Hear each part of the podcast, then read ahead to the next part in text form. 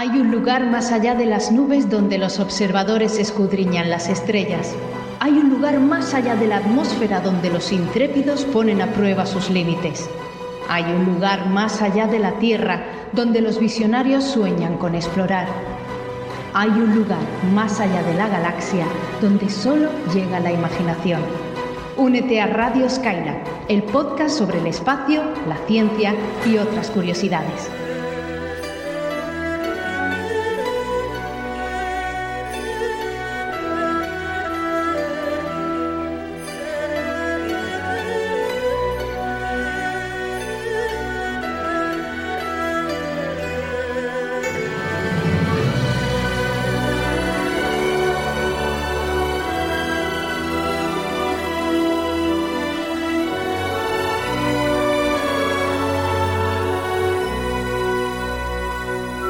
Ni hao, un saludo caluroso a todos los espacios trastornados. Eh, desde Oriente le damos la bienvenida al programa número 55 de Radio Skylab.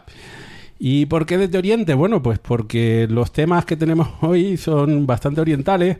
Por un lado tenemos las ondas espaciales chinas y por el otro lado vamos a hablar un poquito del cielo de verano y de alguna mitología oriental como el Festival de Tanabata. Eh, ya luego entraremos en detalles. Víctor Manchado nos, nos comentará algunas historias muy bonitas. Y bueno, pues justamente eh, aquí tenemos los cuatro radionautas de, de siempre de Radio Skylab. Eh, Víctor Manchado de Pirulo Cósmico, hola. Ni hao oyente, bienvenidos. Eh, también tenemos con nosotros a Daniel Marín de Eureka. Hola a todos, Nimen Semayan. y también tenemos con nosotros a Cavi Pasos de Mola Saber. Que al más puro castellano, hola, ¿qué tal? Eh, y en este micrófono, Víctor Ruiz de Infoastro. Eh, les recuerdo que tenemos una página web en radioskylab.es eh, donde encontrarán muchas cositas, entre ellas la lista de Spotify, eh, que siempre nos preguntan o nos preguntan a menudo ¿Cuál tema es el que ha salido en el programa anterior, en el minuto tal? Bueno, pues eh, en esta lista encontrarán casi todos los temas que aparecen, aunque en la página web solamente están los 100 primeros. Si quieren encontrar el resto se van a tener que dar de alta en Spotify, me temo. Aparte de estar ahí, también estamos en las redes sociales. Estamos en Twitter, en Facebook y desde hace poquito en Instagram, que es donde hay que estar. Eso dicen. Eso dice la gente joven. Y ahora sí vamos a hacer la cuenta atrás. San. R. Y Yo How.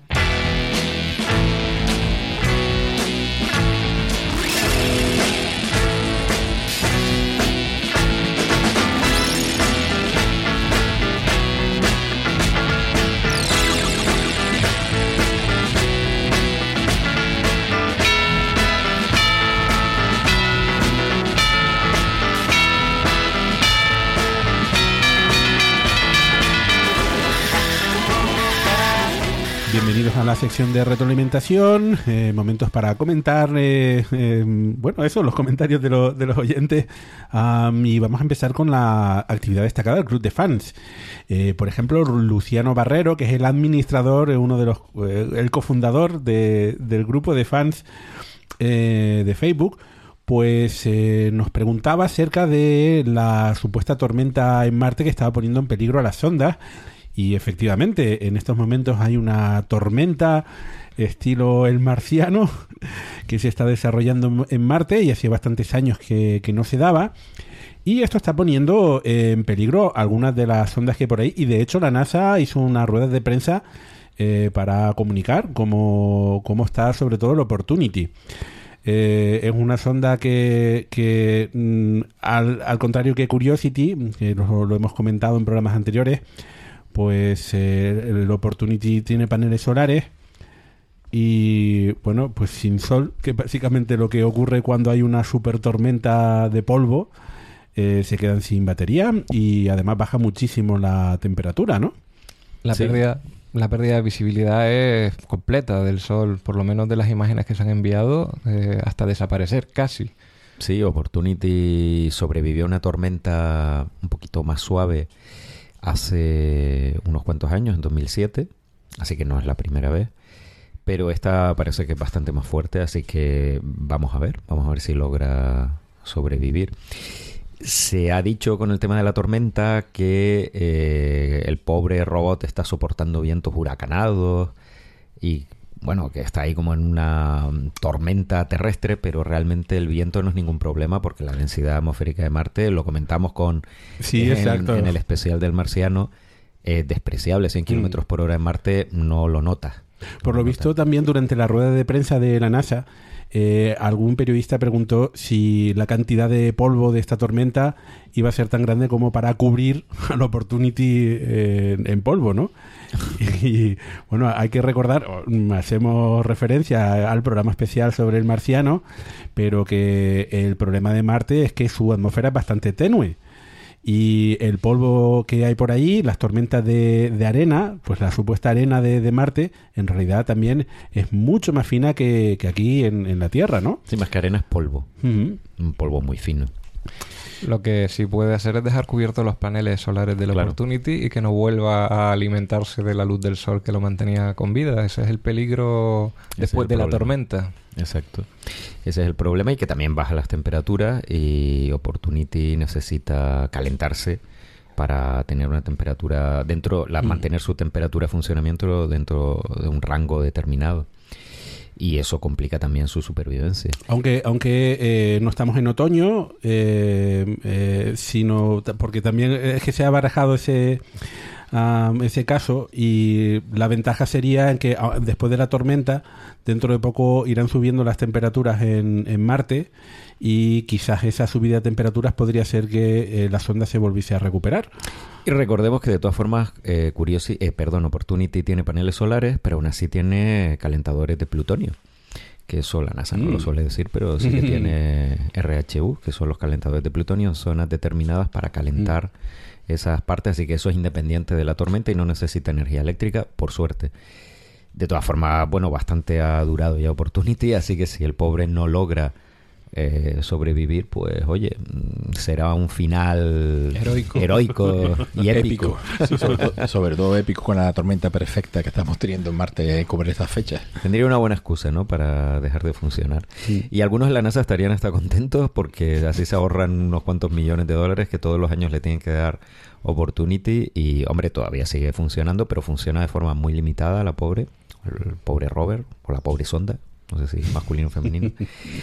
y algún jefe en la NASA puede que se alegre.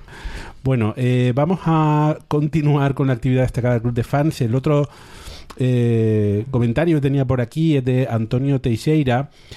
Y él se hacía una pregunta sobre Pedro Duque, nuestro nuevo ministro y flamante ministro de Ciencia aquí en España. Y eh, eh, Pedro Duque, para quienes sean de otros países, pues es, es, eh, un astronauta de la Agencia Espacial Europea Y el único astronauta español. y el único astronauta ¿cómo es? Español El único astronauta que representa a España con oficialmente. nación con nación española. sí. No, no, porque único- nacido en España Eh, Nacido en España puede haber nacido 20.000 astronautas, pero Vale. cuando tú vas al espacio vas representando con bandera a española. un país. Bien. Y Michael López. Alegría no es el caso. Michael López Alegría fue al espacio representando a Estados Unidos, que para eso es militar estadounidense también, aparte de, bueno, ex militar, aparte de eh, astronauta de la NASA. Entonces Eh, Gasol También hay muchos astronautas de la NASA que son eh, nacidos en, en Reino Unido, en otros países y representan a la NASA. Es como también los premios Nobel. Mm, los premios Nobel españoles. Son Algunos de ellos todavía. sí. Casi toda su carrera la hicieron fuera. Pero bueno, eh, la pregunta de Antonio era si Pedro Duque puede impulsar el programa tripulado en la Agencia Espacial Europea, ahora que es ministro de Ciencia de uno de los países miembros de, de la ESA. Eh, Bueno, el problema es que puede haber ahí un tema de conflictos de intereses, ¿no? Eh, él mismo no creo que... eh, a ver, por supuesto que lo puede potenciar, claro que sí. Un paso previo que estaría bien si se hace de forma racional e inteligente podría ser una, posibilidad la creación de una agencia espacial española, por ejemplo, en cuanto a lo que es el espacio en España. Porque, a ver, aquí hay muchas actividades, eh, mucha actividad relacionada con el sector espacial, pero falta una organización política, falta una vertebración política y estaría bien una agencia espacial española si realmente hay una política luego que se pueda aplicar. O sea, crearla por crearla, pues no, eso no tiene sentido. pero si hay una política detrás, sí que puede ser algo muy interesante. Y Pedro Duque, evidentemente, seguro que no estará falto de ideas. Para No. vertebrar esta política espacial en Seguro, España. vamos, estoy convencido de que él personalmente tiene muchas ideas que quisiera desarrollar. Lo de siempre, el, el problema va a ser un problema presupuestario, por un lado.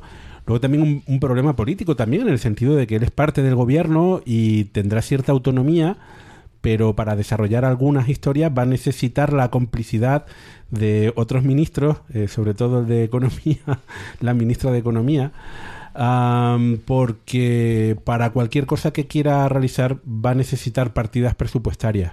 De todas formas, en Radio Skylab apostamos por la creación de una agencia espacial española porque No estaría nada mal, ¿por qué no? Porque hay muchas Y- empresas españolas en el sector eh, eh, aeronáutico, astronáutico, haciendo un montón de satélites. Luego tenemos a eh, PLD Space haciendo ese cohete. eh, mini- Cohetes.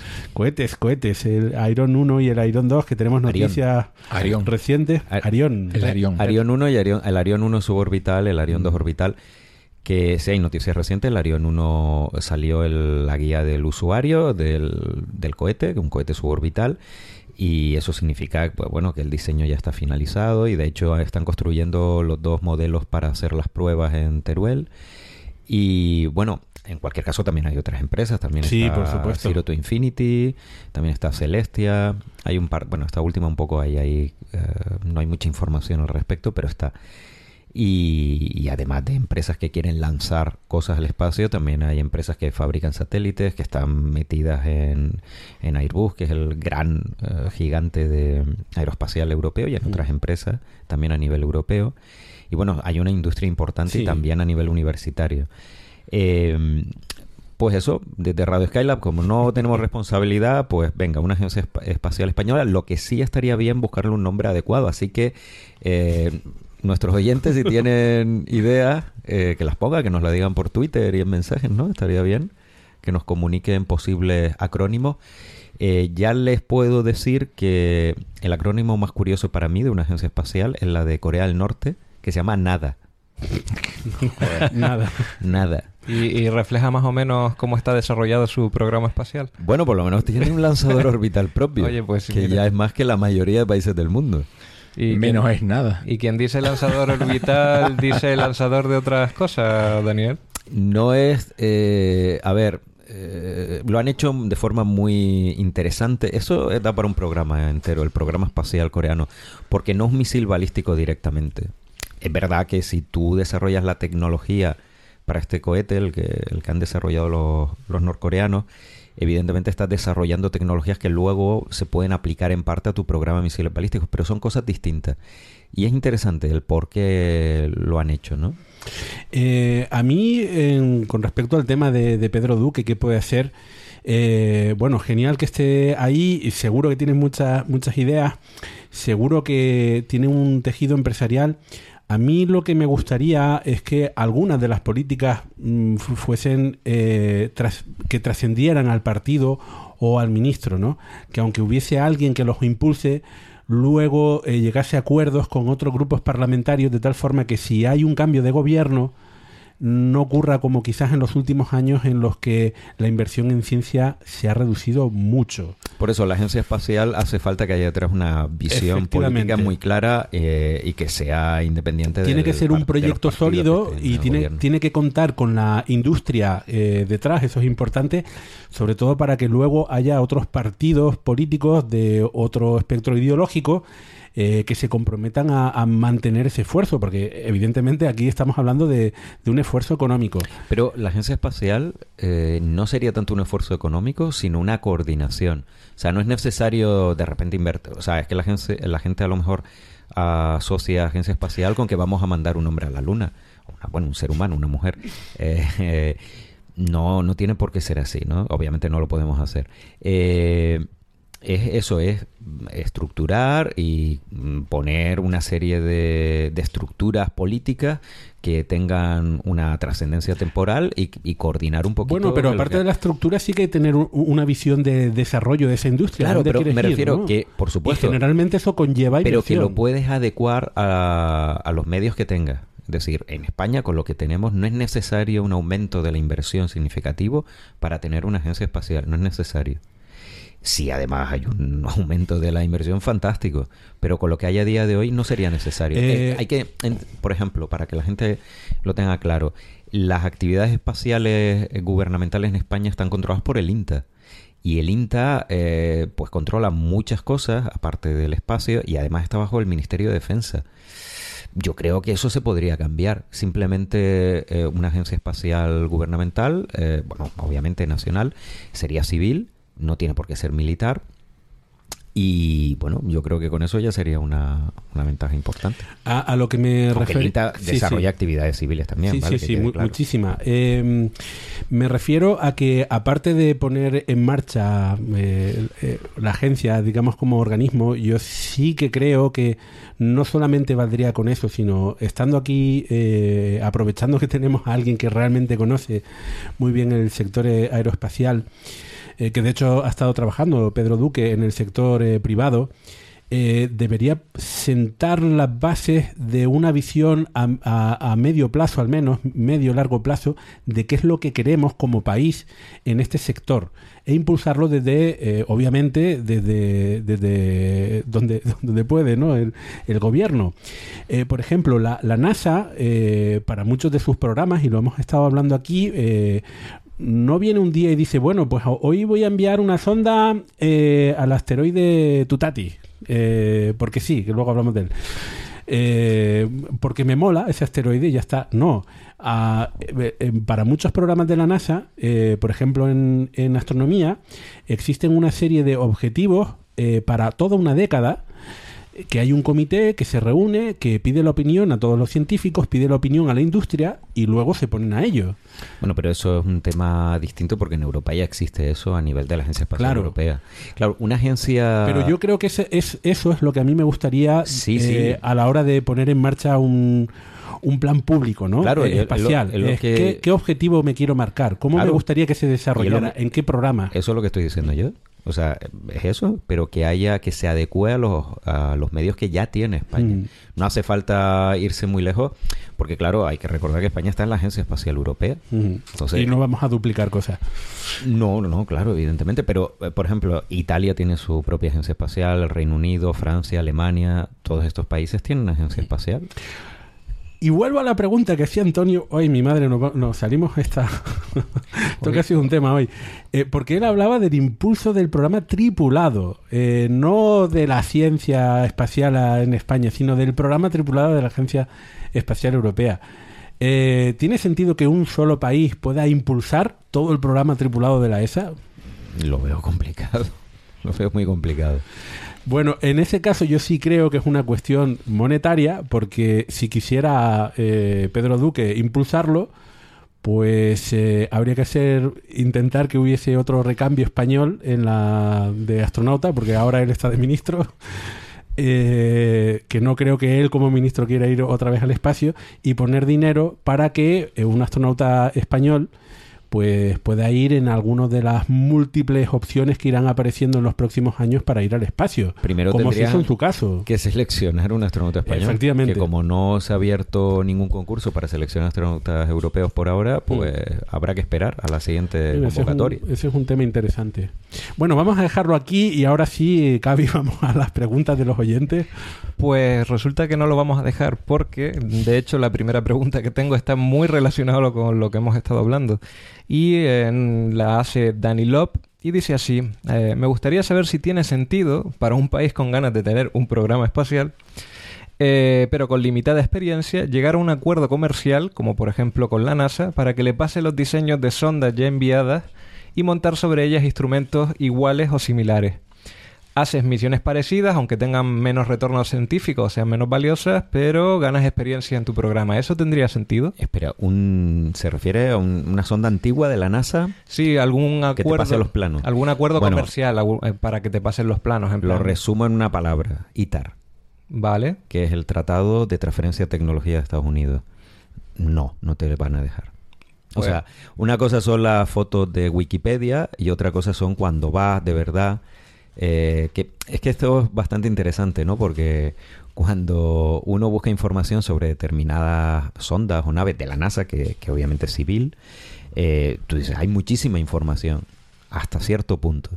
Cuando quieres buscar información muy detallada de, no te cuento ya de cohetes que tienen aplicaciones militares obvias, ¿no?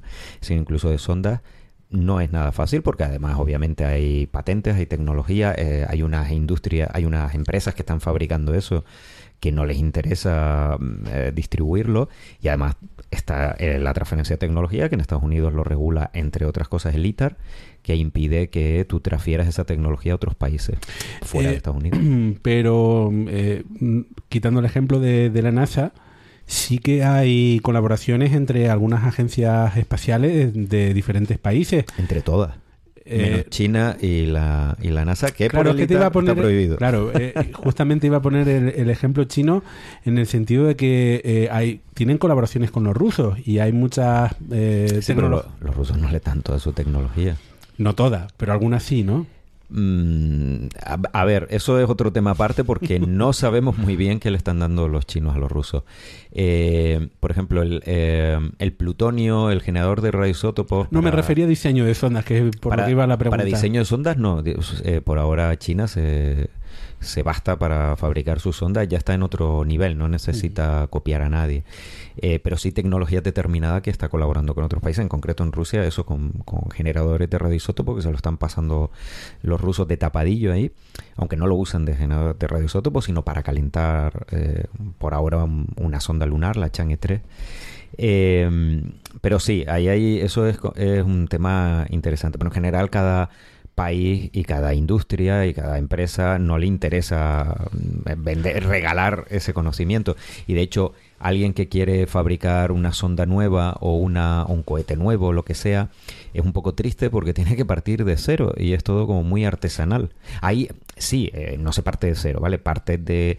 Hay un conocimiento, evidentemente, hay, hay un conocimiento eh, libre, gratuito. Sí, y luego pero, está el mm, espionaje industrial o Bueno, claro, espionaje eso espacial. ya estamos, eso ya serían varios pasos más allá. Y- ¿Algún caso que hemos comentado por aquí? ¿Algún- Espionaje algún transbordador naciones puede y haber. ¿Y, y qué me decís de hacer un fichaje estrella y que- llevarte a alguien Pero claro, con cuidado, experiencia? cuidado con el espionaje porque para, y eso también lo hemos comentado aquí, cuando tú dices, bueno, voy a, no sé, a copiar el Atlas 5 o el Falcon 9. Vale, y va a China y lo copia. Para eso necesitas tener una industria que como mínimo sea igual de potente, igual de, innovadora y que tenga la capacidad mm, que la que estás copiando. Porque si no, pues aquí nos, nos copiamos también un portaaviones de tipo Nimitz y un, el F-35 y ala, la gente asume que copiar es algo como más barato. Y no necesariamente, o sea, a lo mejor tu país no tiene la industria necesaria para copiar eso y tienes que desarrollar toda la tecnología que no tiene y eso es un esfuerzo tremendo. Lo que les ha pasado a China, sí, China ha copiado, es obvio, pero para poder hacerlo ha tenido que desarrollar su tecnología en según qué sectores a niveles brutales en, en un corto espacio de tiempo y eso tiene un mérito enorme. Ya, ya quisiéramos nosotros copiar a ese nivel. Luego está el tema de patentes y cosas así, que es otro Sí, tema. y que China obliga a que pongas por allí la industria y que Sí. hagas empresas conjuntas eh, para saber cómo se hacen las cosas. Pero bueno, Seguimos porque la retroalimentación ya Sí, está siendo sí. un Sí, tema. eh, El tema es agencias espaciales nuevas. Eh, vamos, eh, continúa ahora con preguntas. Nos alejamos de la Tierra y vamos a Marte y a la Luna. Sobre todo preguntas referidas al programa anterior, en el que hablamos pues de la materia orgánica que encontramos en Marte y de este ejercicio intelectual que nos montamos aquí en el programa y que fue bastante entretenido. La primera es una pregunta anónima y eh, tiene la curiosidad ya que dijimos que las muestras orgánicas obtenidas en el cráter coinciden más o menos, más o menos, y esto que quede claro, en datación eh, con, eh, con la edad del cráter.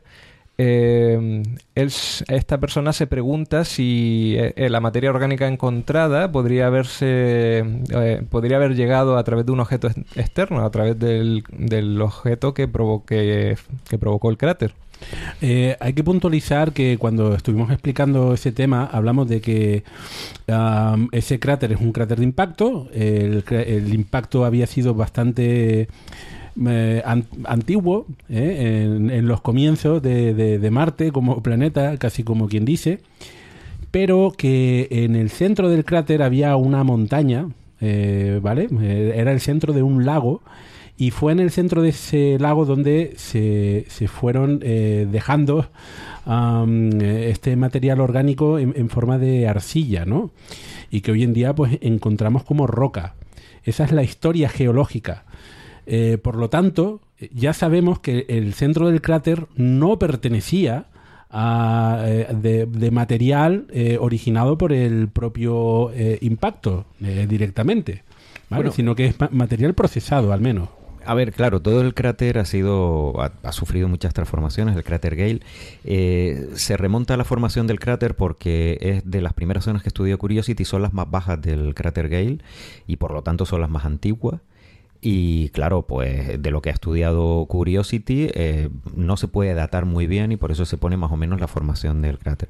Pero luego, a medida que uno va subiendo por a, a Mons, eh, son pues estratos y son eras geológicas más recientes. De hecho, la propia montaña Aeolis Mons es un fenómeno posterior que se ha formado por acción eólica de miles de millones de años. Es un tema complejo. Eh, ¿Por qué no pueden ser sustancias orgánicas del asteroide que formó ese cráter? Porque en el impacto se volatilizaron, por lo menos parcialmente. Eh, pero, a ver, lo que no se puede descartar es que fueran sustancias orgánicas que en su momento llegaran a, Marte eh, a lomos de otros asteroides que cayeron por ahí y, bueno, pues fueron saltando en impactos secundarios, tal. eh, y acabasen ahí en el fondo de ese lago. No, eso no se puede descartar que sea materia orgánica procedente de asteroides. Eh, deberíais ver a Daniel cómo gesticula con las manos cuando, cuando explica cómo son los impactos. Es bastante, bastante gracioso. Bueno, continúo con otra pregunta sobre Marte. Esta nos la hace Miss Shisha. Y eh, bueno, eh, su curiosidad está más referida con relación a las cuevas de Marte y si sería factible montar un asentamiento en lugar, eh, ahí en lugar de la superficie que está expuesto a radiación y tormenta. Bueno, Sí, de hecho, es una de las de las propuestas que hay para construir los primeros hábitats en Marte es aprovechar cuevas existentes porque ya el techo ya lo tienes hecho. La cosa es hacerte las escaleritas para abajo. sí, sí, solo eso. bueno, bueno, pues Inflas la tienda de campaña y ya está. ¿lo, lo dejamos en la respuesta corta o alguien quiere desarrollar? Eh, Sí, no, no. eh, eh, esto- la Mars Society España, eh, la Sociedad de, de Marte en España, eh, sí que estuvo intentando realizar algunas eh, simulaciones de eh, vivencia, convivencia eh, marciana, eh, justamente aquí en Gran Canaria, porque hay muchísimas cuevas y eh, pues eh, es uno de los lugares ideales eh, para digamos, acampar, ¿no? Para que los astronautas cuando vayan para allá, efectivamente, to- mm, por, por esas razones, ¿no?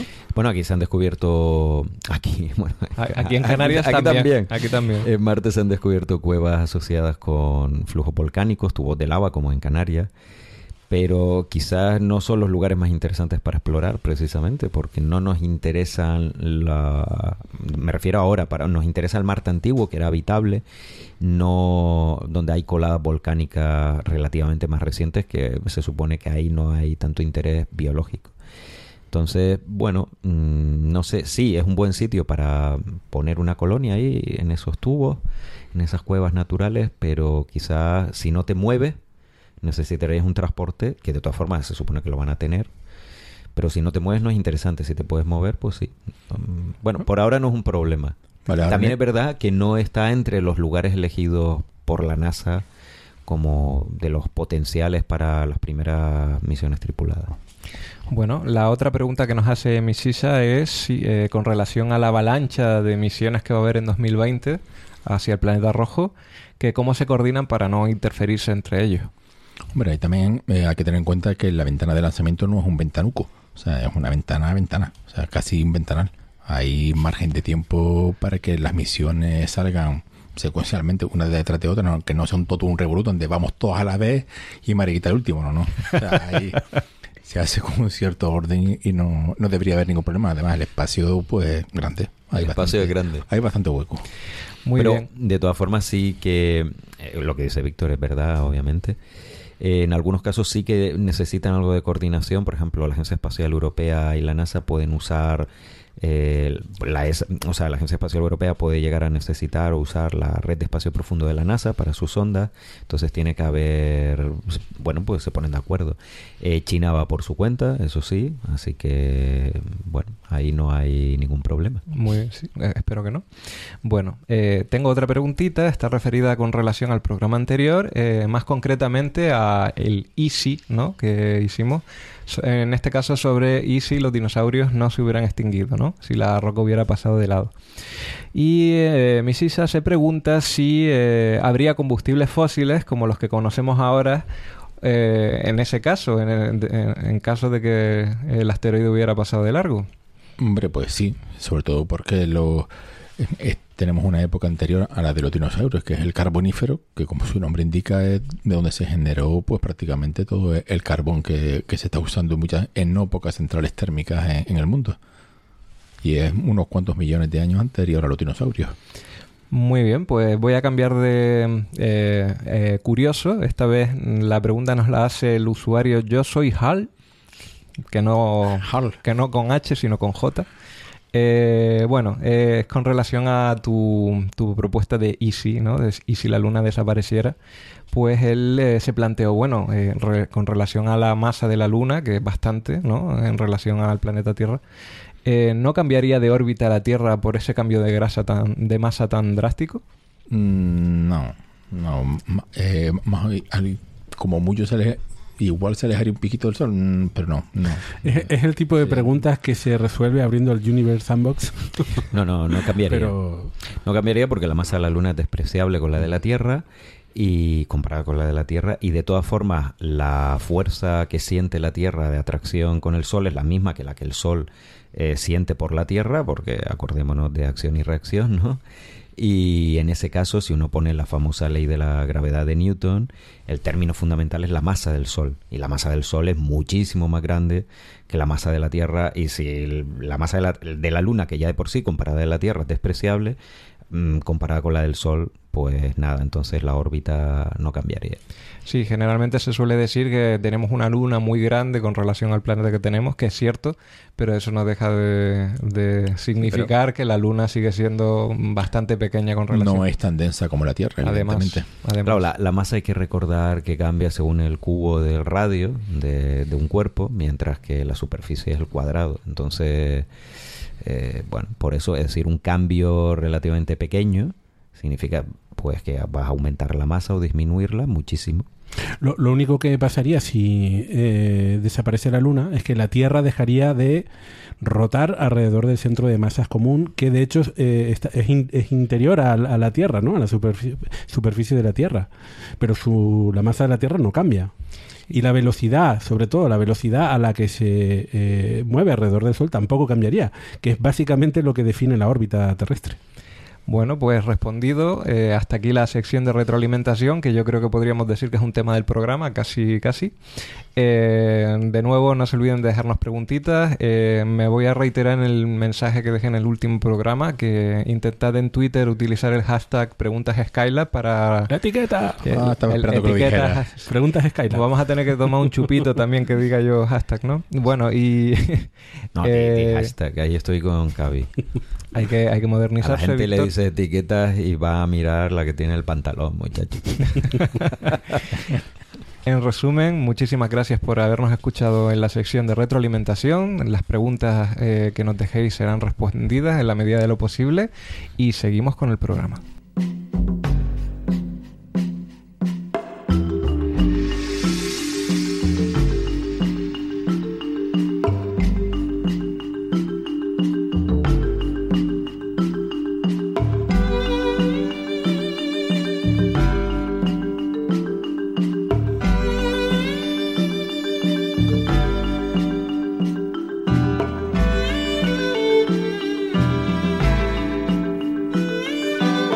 Comentábamos al inicio del programa, el primer tema para hoy son las ondas espaciales chinas. Querrás Eh, decir el segundo tema para hoy. sí, madre mía. Bueno, eh, aunque yo creo que no es el- el- la sección de retroalimentación más larga que, que hemos hecho, ni, ni vamos, ni de lejos. Eh, en fin, eh, estamos con las ondas espaciales chinas. Eh, justamente Daniel Marín estos días escribía una entrada hablando del programa lunar chino. Y la verdad es que cuando hablamos de sondas espaciales y de programas espaciales, casi siempre eh, lo único que nos suele venir a la cabeza es la NASA, ¿no? Eh, la, NASA lo ocupa todo, es un agujero negro de, de noticias y de atención, pero lo cierto es que hay otros programas eh, espaciales, eh, por ejemplo el europeo, que tiene también su programa de sondas, mm, menos, es más pequeño, obviamente, que, el estadounidense, que tiene mayor presupuesto, pero existe. Y hay otros eh, países eh, que también tienen sus pequeñas sondas, como la India, que acaba de enviar una a Marte eh, con un presupuesto pequeñín y, ha llegado, ¿no? Y está por ahí. Pero también, eh, en fin, eh, el, el programa espacial, así en general, que está despuntando, es justamente el, chino, ¿no? Y bueno, pues eh, vamos a empezar hablando justamente de, ese gran programa lunar eh, de, de sondas eh, chinas a la Luna, porque, mm, bien, eh, hemos estado dedicando programas al programa espacial marciano, ¿no? Hemos hablado mucho de los rovers por allí, pero si hay otra agencia espacial que, bueno, eh, está enviando un gran número de sondas a, a algún sitio del sistema solar, es justamente China, que ha puesto sus ojos en la Luna. Y la mayor parte de estas sondas tienen eh, un nombre, el nombre de Chang'e, eh, que es el nombre de la diosa china en la Luna, que no de la Luna. En la luna. Chang'e. Se pronuncia así más o menos. Chang'e está bien dicho, más o menos. Bueno, ¿no? lo que pasa es que en, en si es un chino nos va a corregir. Chang'e. Bien. bueno, eh, Si no eres chino es imposible pronunciarlo bien, así que eso Vale. puedes decirlo Chang'e o lo que no es es Chang'e, no es change. Eso sí. Change, sí, Eso sí. cambio. No es cambio. Bueno, eh, el programa lu- lunar chino es un... Antes que hablamos justamente de los programas, ¿no? A largo plazo.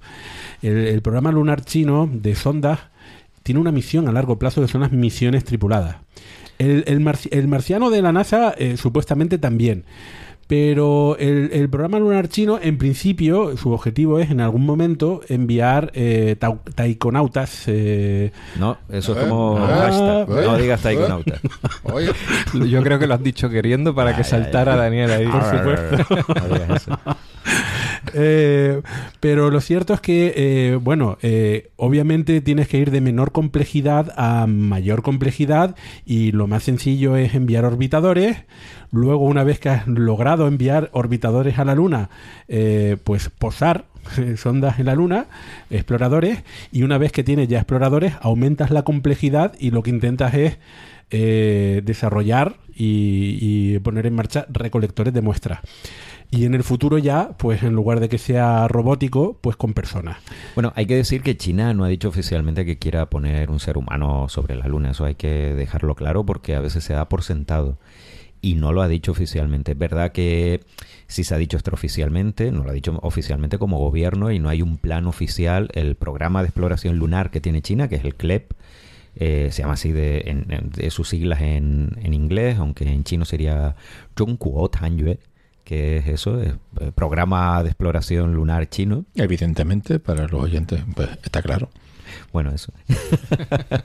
pues eh, no, ellos no han dicho que, que quieran poner un ser humano en la luna de forma mm, clara, más que nada porque también hay gente en China que no está de acuerdo, ¿no? Que dice, bueno, nos vamos a gastar este dinero para qué y que no quieren enfrentarse, eso también lo hemos dicho por aquí, que hay muchos políticos chinos que eso de colocar una hacer una misión tripulada a la luna es como estar eh, pues buscando enfrentamiento rivalidad con Estados Unidos no y eso no lo quieren.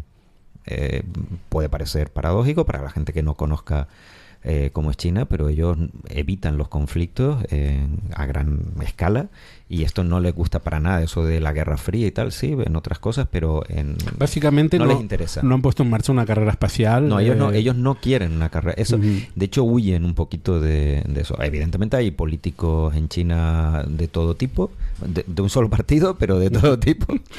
Eh, entonces, ¿Te refieres que alto, bajo, gordo, delgado? no me refiero de todo tipo No. con distintas opiniones con respecto al Mm. programa tripulado y con respecto a, a cómo deben enfrentarse o cómo deben eh, pues, Claro, tratar con Estados orientar, Unidos, sí, sí, ¿no? sí. Pero en general huyen de una de un enfrentamiento directo que y un programa espacial tripulado a la Luna se podía interpretar, se podría interpretar, no tiene por qué, porque bueno, los Estados Unidos ya fueron a la Luna.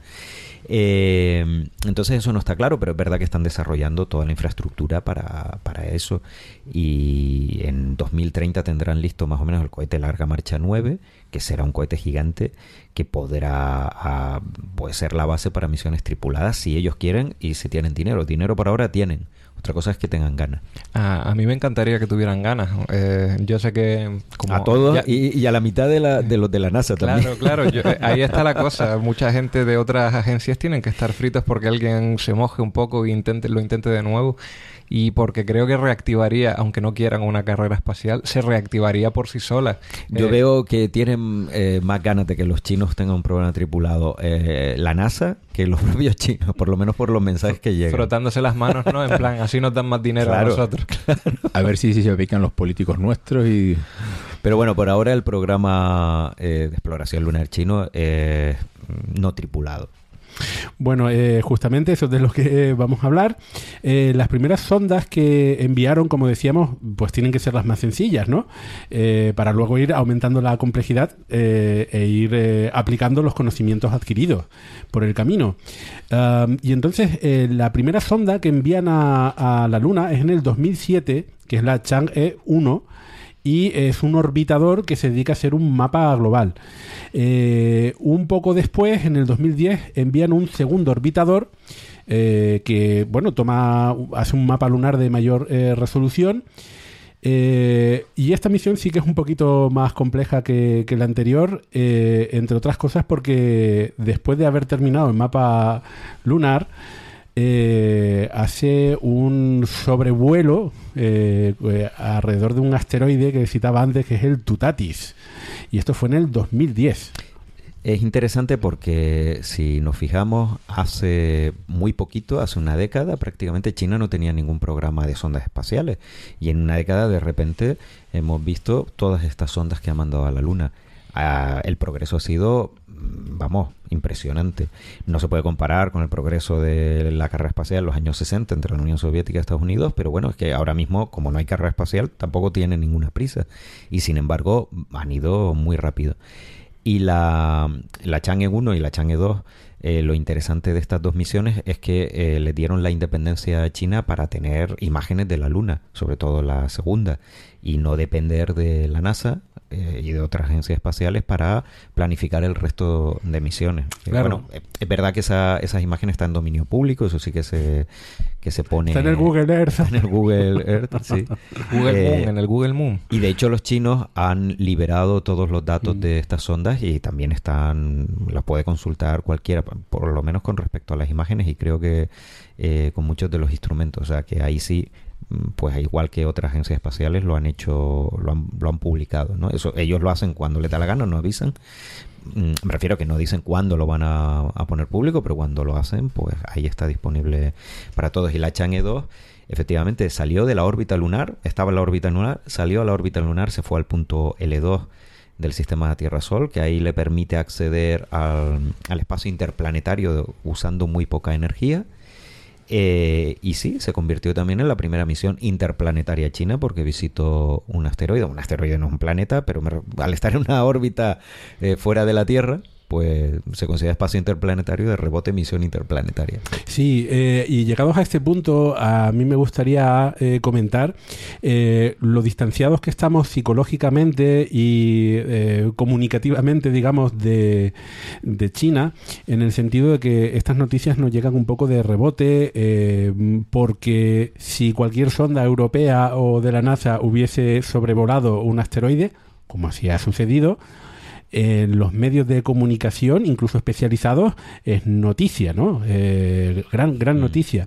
Y en este caso, bueno, pues ha pasado un poco desapercibido. Hombre, todo lo que no sea la NASA, en general, en cualquier medio europeo... No pasa, la Agencia Espacial Eh, Europea también le está, pasa. también, ¿no? le- también lo sufre la Agencia Espacial Europea, no, no es solo de los chinos. Pero claro, eh, China, además de esa distancia geográfica e ideológica que comenta, eh, pues no tiene el- las relaciones públicas que tiene la Agencia Espacial Europea, no ya la NASA. Entonces no se sabe promocionar también. Es verdad que han mejorado a su manera, pero mejorado muchísimo. Y bueno, con las siguientes misiones sí que yo creo que ha habido bastante más movimiento mediático, ¿no? Sí, eh, porque esta es la primera fase, ¿no? Estamos hablando de esos dos orbitadores. eh, con eso ellos tienen imágenes, imágenes de la superficie lunar y les permite eh, planificar su siguiente etapa. La siguiente etapa ya son sondas que eh, aterrizan, al menos eh, aterrizan en la superficie. Pero eh, la verdad es que eh, el Chang'e 3, que es este aterrizador, no solamente es un aterrizador, sino que también tiene un pequeño explorador.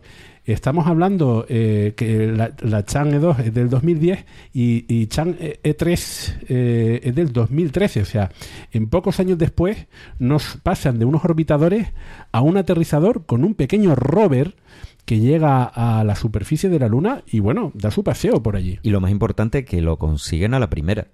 Es el único país que a la primera ha conseguido poner una sonda en la Luna. Ah, bueno, eso es el único, el primer país que lo consigue. Bueno. y si además con un rover, Es que pues quien, sepa algo de historia de, de astronáutica, eh, obviamente las primeras misiones espaciales eh, de, de sondas, in- bueno, interpreta- interplanetarias, por decirlo de alguna forma, fu- fue, fue la Luna, ¿no?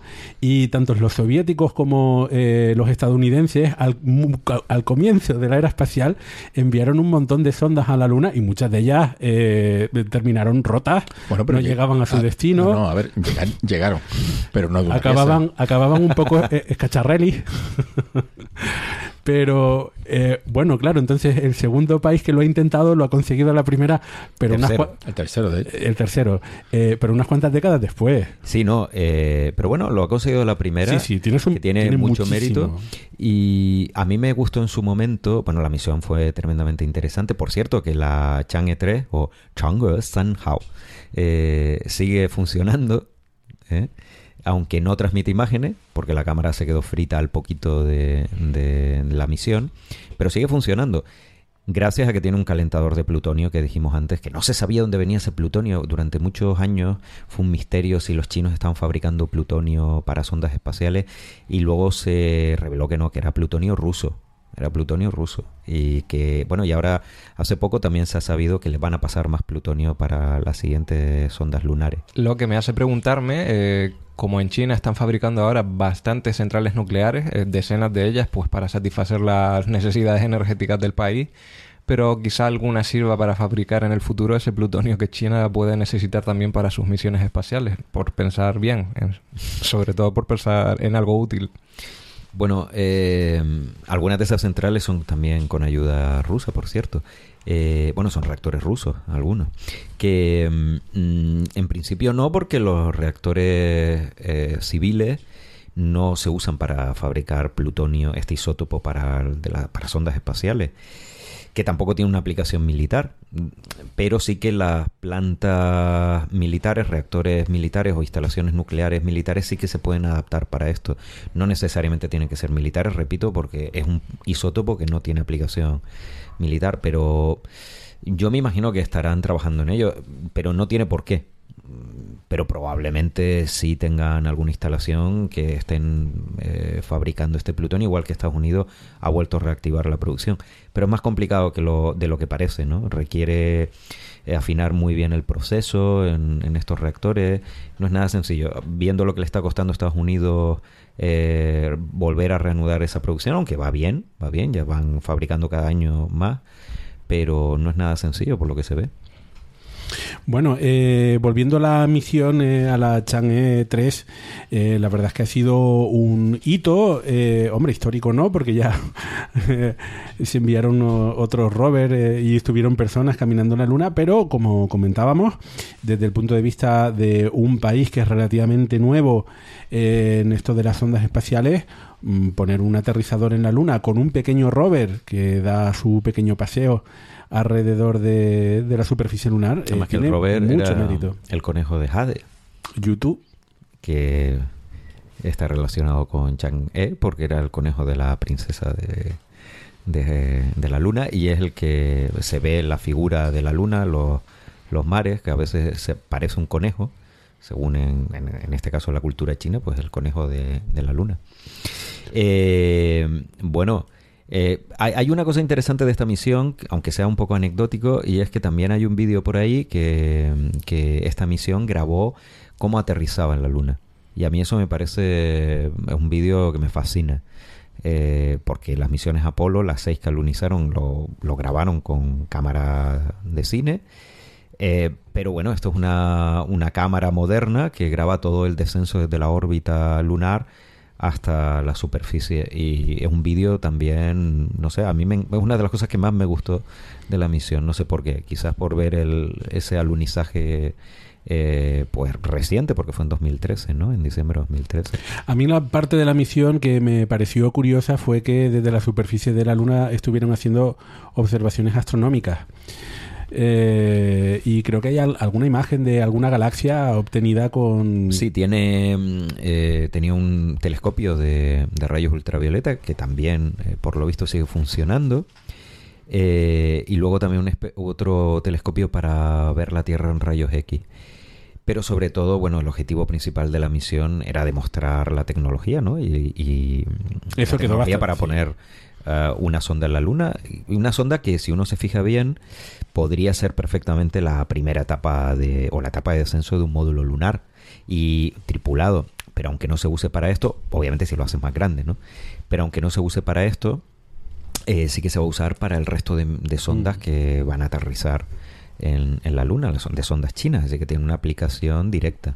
Bueno, si continuásemos eh, nombrando a las misiones por su número, la siguiente tendríamos que hablar de la Chang'e 4. Eh, lo que ocurre mm, es que desde el punto de vista cronológico y además desde el punto de vista de fase, eh, la siguiente que se envió fue Chang'e 5 T1. Cuidado, no la Chang'e 5, sino la Chang'e 5 T1, que es básicamente una prueba para esa tercera fase en la que no solamente se envía un aterrizador, sino que además se intentan recuperar eh, pruebas, ¿no? Eh, muestras de, de, la Luna y devolverlas a la Tierra. Sí, la siguiente fase del programa lunar es traer muestras. La Unión Soviética lo consiguió de forma automática.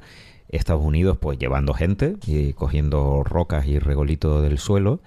Y China se ha planteado una arquitectura completamente nueva, muy ambiciosa, que es mandar una nave con dos módulos, cada uno separado a su vez en otras dos secciones, y eh, es una, arquitectura muy compleja, que básicamente es que se pone en órbita lunar, una parte desciende en la Luna, recoge las muestras, vuelve a la órbita lunar, se acopla con la otra nave, se pasa a una cápsula y luego vuelve a la Tierra y las muestras descienden en una cápsula.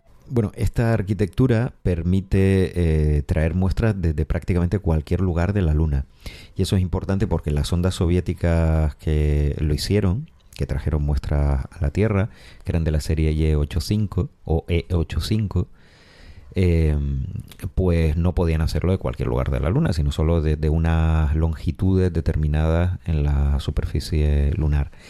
Eh, y además una arquitectura muy avanzada porque esa experiencia de acoplamiento en órbita lunar se puede usar para misiones tripuladas o se puede usar para retorno de muestras de Marte, que es otro de los objetivos de, de China, ¿no? no de forma directa, directa, pero sí, bueno, se puede aplicar sin muchos cambios. Y claro, para traer las muestras a la Tierra esto es interesante porque la cápsula, podrían haber cogido una cápsula que eh, realizase una entrada balística directa en la atmósfera terrestre, porque como ahí va con muestras, pues da igual ¿no? la, la deceleración que sufre. Pero eligieron usar una cápsula con la misma forma de la cápsula Shenzhou, que son las naves tripuladas, eh, para que pueda maniobrar en la atmósfera eh, terrestre y así poder elegir con mayor precisión dónde va a caer. Y eso significa que la, cápsula tiene que hacer una doble reentrada, lo que se llama un skip reentry en inglés, que es que primero eh, se mete en la atmósfera, luego salta como una piedra cuando la tiras en el estanque y luego vuelve a caer. Eso lo hacían todas las misiones Apolo que volvieron de la Luna es una doble reentrada y te permite, bueno, primero en el caso de una misión tripulada es la única forma de volver a la Tierra sin matar a tus tripulantes, porque si los metes a 20G, pues los deja un poco ellos polvo, ¿no? y las muestras da igual porque son roca y polvo. Y entonces lo interesante de la Chang'e 5 es que tiene esta cápsula que en miniatura, que cabe, no cabe una persona, bueno, un chinito pequeño allí, o un, español pequeño, a lo mejor, pero no, no cabe. Eh, y claro, tenían que probar esta técnica. Entonces con la Chang'e 5T1 pues lo hicieron. Lanzaron la, la cápsula mm, encima de una sonda similar a la Chang'e 1 y la Chang'e 2. La mandaron una trayectoria de retorno libre alrededor de la Luna, tipo Apolo 13, y la cápsula se separó, cayó en China, bien, eh, obviamente sin muestras porque no había aterrizado y el, la plataforma, el bus, el resto de la sonda, pues siguió funcionando, que estuvieron haciendo con ella pruebas por ahí en el espacio cislunar y bueno, fue un éxito, pero no, eh, no, no, tuvo repercusión científica, fue una misión tecnológica. Y sin embargo, eh, justamente esto que estás comentando, la prueba de esta tecnología con esta reentrada, eh, tan particular que sirvió para la misión Apolo, o el hecho de que se quieran recoger muestras con esta arquitectura tan compleja que te permite coger de distintos lugares de la Luna. Eh, parece que, aunque no lo hayan dicho y aunque no quieran un enfrentamiento directo y aunque lo dijimos al principio del programa, están usando tecnologías que se pueden extrapolar a un programa tripulado perfectamente. Y es ahí donde yo me ilusiono un poco. Yo también, pero yo lo veo de otra forma. Yo lo veo en el sentido de, bueno, mm, ya que vamos a hacer un programa no tripulado, vamos a usar tecnologías que se pueden extrapolar al programa tripulado por si acaso, por si nos dan dinero pero no necesariamente les tienen que dar dinero, pero si dice, bueno, pues mira, eh, ¿cuánto les saldría, eh, no, a lo mejor no en dinero, pero eh, cuánto tiempo tardarían ustedes en desarrollar una arquitectura lunar tripulada? Pues mira, tenemos esta tecnología, ya la tenemos probada, esta también, esta otra, y sería mucho más sencillo y podrían convencer al gobierno, ¿no? Al que esté ahí que, que, les, que les encargue el asunto. O sea, que estamos hablando de un clásico, pues ya que... Pues sí. pues, pues, pues sí. Eh, otra curiosidad de Chang'e 5 es que tenía un instrumento, además eh, comercial, eh, privado, español. tenía un, un, medidor de radiación de una empresa llamada ICE Málaga.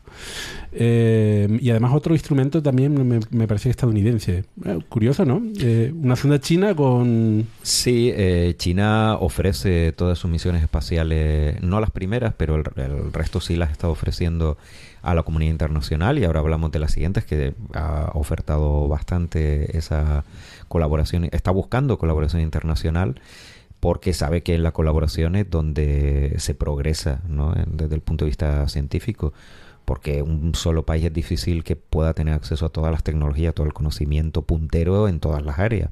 Sobre todo un país que está creciendo rápido, pero que eh, parte de un retraso histórico importante en materia de ciencia como es China. Bueno, ya se ha puesto al nivel de Occidente en muchos campos y lo ha superado también en, otros, pero eh, bueno, parte de una, una, situación de desventaja.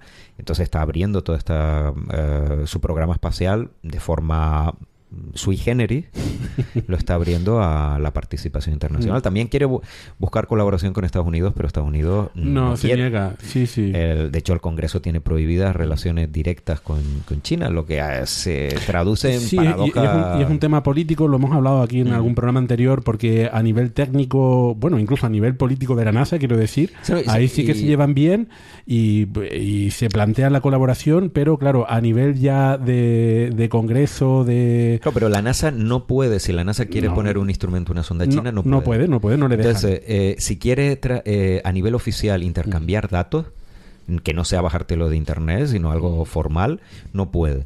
Eh, entonces da la paradoja de que eh, para determinadas cosas tienen que buscar mediadores a través de la Agencia Espacial Europea, de, de Japón, eh, de Rusia, porque directamente no pueden. Bueno, pues eh, la Chang'e 5 es del 2014 eh, eh, y como hablábamos ya pertenece a, esa tercera fase de al menos de, probar tecnologías que permitiría la recuperación de muestras de la superficie lunar. Pero lo curioso es que esta, que la Chang'e 5 que se lanzó en 2014, precede a Chang'e 4, am, que es este orbitador, o sea, pertenece a, esta segunda fase solamente de orbitador y aterrizador, eh, que se lanzará este año. Y eh, se lanzará además a un lugar interesante, que es la cara oculta de, la Luna, eh, al Polo Sur, al, al Aitken. Eh, y además, am, bueno, va, va a tener un, un aterrizador por un lado y va a tener un aterrizador y un rover, un explorador por el otro. O sea que es una misión bastante ambiciosa. Sí, la Chang'e 4, en principio se tenía que lanzar la Chang'e 5 primero. eh, que claro, así un poco 4 raro. 5. No, no, primero la 5 y luego Ah, la 4. Ah, ni siquiera la 5 No, no, no. T1. No, no, quitando la 5T1. Después Sí, de la sí. 5T1 tenía que venir la 5, o sea, traer Ujú. muestras de la Luna usando la tecnología que hemos dicho. Eh, pero se ha retrasado, la sonda está lista eh, y se iba a lanzar el año pasado, está construida ya la sonda, pero su lanzador, que es el Larga Marcha CZ5, que es el cohete más potente en servicio que tiene China, eh, ha tenido problemas de desarrollo. Entonces están ahí perfeccionándolo y se ha pospuesto para 2019. Así que China lo que decidió fue adelantar la Chang'e 4 porque se había pospuesto para después de la Chang'e 5 y se ha adelantado este año. La Chang'e 4 es una copia de la Chang'e 3 pero mejorada y va a hacer lo mismo que la Chang'e 3. Tiene un rover, tiene instrumentos, eso sí, tiene muchos más instrumentos internacionales, colaboran eh, varios países europeos en esta misión. Y lo más mm, impresionante es que va a aterrizar efectivamente por primera vez en la cara oculta. Va a aterrizar en el cráter von Karman, que forma parte de una de las mayores cuencas de impacto del, del sistema solar, que es la cuenca Aitken del Polo Sur que la NASA, eh, bueno, eh, la comunidad científica considera que es una prioridad su estudio, esta cuenca de impacto. Eh, y bueno, por ahora nadie ha explorado la cara oculta, así que esta va a ser la primera vez que veamos cómo es la cara oculta en detalle. Obviamente, a nivel superficial va a ser igual a la cara visible, no que nadie se espera ahí nada. No hay estructuras alienígenas en la cara oculta, Daniel. Ah, no Bueno, lo a lo mejor. El- donde va a aterrizar, eh, por lo que se ve en la foto, es bastante plano. Así que mm, no me espero un paisaje muy espectacular, pero bueno, oye, a lo mejor nos Y- llevamos una sorpresa. Y para estas misiones en la cara oculta de la Luna y en el Polo Sur, eh, eh, han lanzado un satélite de comunicaciones. Sí, claro, eh, desde la cara oculta, por definición, no te puedes comunicar. Ah, no. claro. Porque no hay línea directa con la Tierra. No hay una línea visual directa, entonces, ¿cómo te comunicas? Pues la... O sea, que, que tienes toda una luna tapándote la Tierra. Ahí está, que no te deja ver la Tierra. ¿Qué es lo que hace? Pues colocas un satélite del, sobre la cara oculta y ese satélite está viendo al mismo tiempo la cara oculta y la Tierra. Es una órbita de halo en el punto de Lagrange eh, L2 del sistema Tierra-Luna. No el sistema Tierra-Sol, que ese es otro, sino el sistema Tierra-Luna, que está ahí dando vueltas alrededor, sobre la cara oculta. No alrededor de la Luna, sino mm, detrás. Eh, a- que la gente vaya a internet y lo mire. Porque así, claro, la radio, bueno, en, en un podcast es difícil de, de describir. Y este satélite que se llama Chuechiao, pues va a transmitir eh, estos datos. Pero además lleva también una serie de, de instrumentos eh, internacionales. Y con este satélite se lanzaron también dos pequeños satélites eh, que debían ponerse de 46 kilos, muy chiquititos, que debían ponerse en órbita lunar. Uno falló en camino. Eran satélites de, bueno, casi, no amateur, eran, pero no era un gran proyecto, ¿no? Y el otro sí se colocó en órbita lunar y precisamente acaba de transmitir unas imágenes espectaculares de la Tierra vistos de la Luna como, como eran las misiones Apolo. Y la cámara que los ha hecho estas fotos es una cámara de Arabia Saudí. O sea que eh, vemos lo que decimos, que, que China está abriendo pues su programa espacial a otros países de forma, su programa lunar a otros países, ¿no? De forma bastante rápida. Eh, bueno, pues en el 2019 sí que está, bueno, de momento está planificado el envío de Chang'e 5 a Oceanus eh, Procelarum. Procelarum, exactamente. Ah, para el retorno de, muestras. Eh, y bueno, esto es lo que estabas comentando antes. Ah, a mí eh, la, parte fascinante de, esto es que ah, me recuerda mucho a las misiones Apolo. Las misiones Apolo, eh, bueno, enviabas el módulo de comando, los hacías orbitar a la Luna, luego se desacoplaban, tenías un aterrizaje de una parte de, de las naves, ¿no? Y luego otra parte de, la nave se queda en, la superficie lunar y la, la, tapa superior eh, se tiene luego que encontrar para acoplarse con la que tienes en órbita. Y todo esto tan complicado eh, que en realidad se hacía para ahorrar bastante combustible, pues esto mismo se va a intentar hacer de forma automatizada con unas sondas más pequeñitas. O sea que el desafío tecnológico también es muy grande. Sí, y ya decimos, la sonda ya está construida, eh, y como tú comentas, pues sí, es una copia en miniatura, bueno, no una copia, uh, algo parecido a un programa tripulado, porque es parecida a la arquitectura a Apolo de acoplamiento en órbita lunar. Así que sí, el desafío es muy interesante y vamos a ver si el año que viene por fin volvemos a tener muestras lunares en la Tierra que no teníamos desde los años 70. Y eh, bueno, eh, habrá una Chang'e 6 eh, y otras futuras misiones a la Luna más ambiciosas que esa. Por ahora solo se sabía de forma oficiosa de la Chang'e 6, aunque China no lo había confirmado. Y se ha dicho que a lo mejor podía ir a la cara oculta, a traer muestras de la cara oculta, con lo cual, si eso se llega a hacer realidad, pues le quitaría a la NASA protagonismo en el sentido de que hay una misión de tipo New Frontiers que lleva, yo qué sé, 20 años proponiéndose, que es traer muestras de la cara oculta. Y que, bueno, si los chinos lo consiguen, pues desde el punto de vista de la comunidad científica, fantástico, porque que lo haga alguien da igual que sea Estados Unidos que China. Pero la política es importante, amigos. Entonces, si lo hacen los chinos, eh, para, para, la NASA, o bueno, para determinados científicos que han propuesto esta misión, que se llama Moonrise, pues era un palo eh, porque no lo han hecho ellos, ¿no? Y bueno, de todas formas, recientemente se ha sabido que lo de traer muestras de la cora oculta parece que no es una prioridad, no está claro y que plantean aterrizar en el Polo Sur, que es donde se ha dicho, bueno, donde sabemos que hay cráteres en sombra permanente y que en su interior hay hielo. No se sabe cuánto, no se sabe cómo está de mezclado. Bueno, se sabe que está muy mezclado con el regolito y que no hay mucho, pero hay algo. Eh, y para estudiar esta zona, que es interesante desde el punto de vista también del programa tripulado, pues China ha dicho que va a lanzar tres sondas. Una de retorno de muestras, que podría ser la Chang'e 6, no está muy claro, o no, y podría ser, no sé, la 7, la 8, y otras dos que se van a posar y van a estudiar esta región. Pero sería eh, la zona de los cráteres eh, sin luz. No, no van a aterrizar en la, en la zona oscura. Porque. ahí es donde se cree que todavía habría hielo en bastante pero van cantidad, ¿no? Pero van a, eh, eh, van a estudiar cerca, cerca. vale. También es verdad que no han dicho exactamente en qué parte del cráter.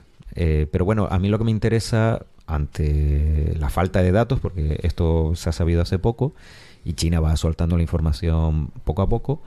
Eh, es que van a utilizar una arquitectura derivada de las Chang'e 5, es decir, eh, una sonda solo, pero luego se pone en órbita lunar y ahí se sueltan dos sondas.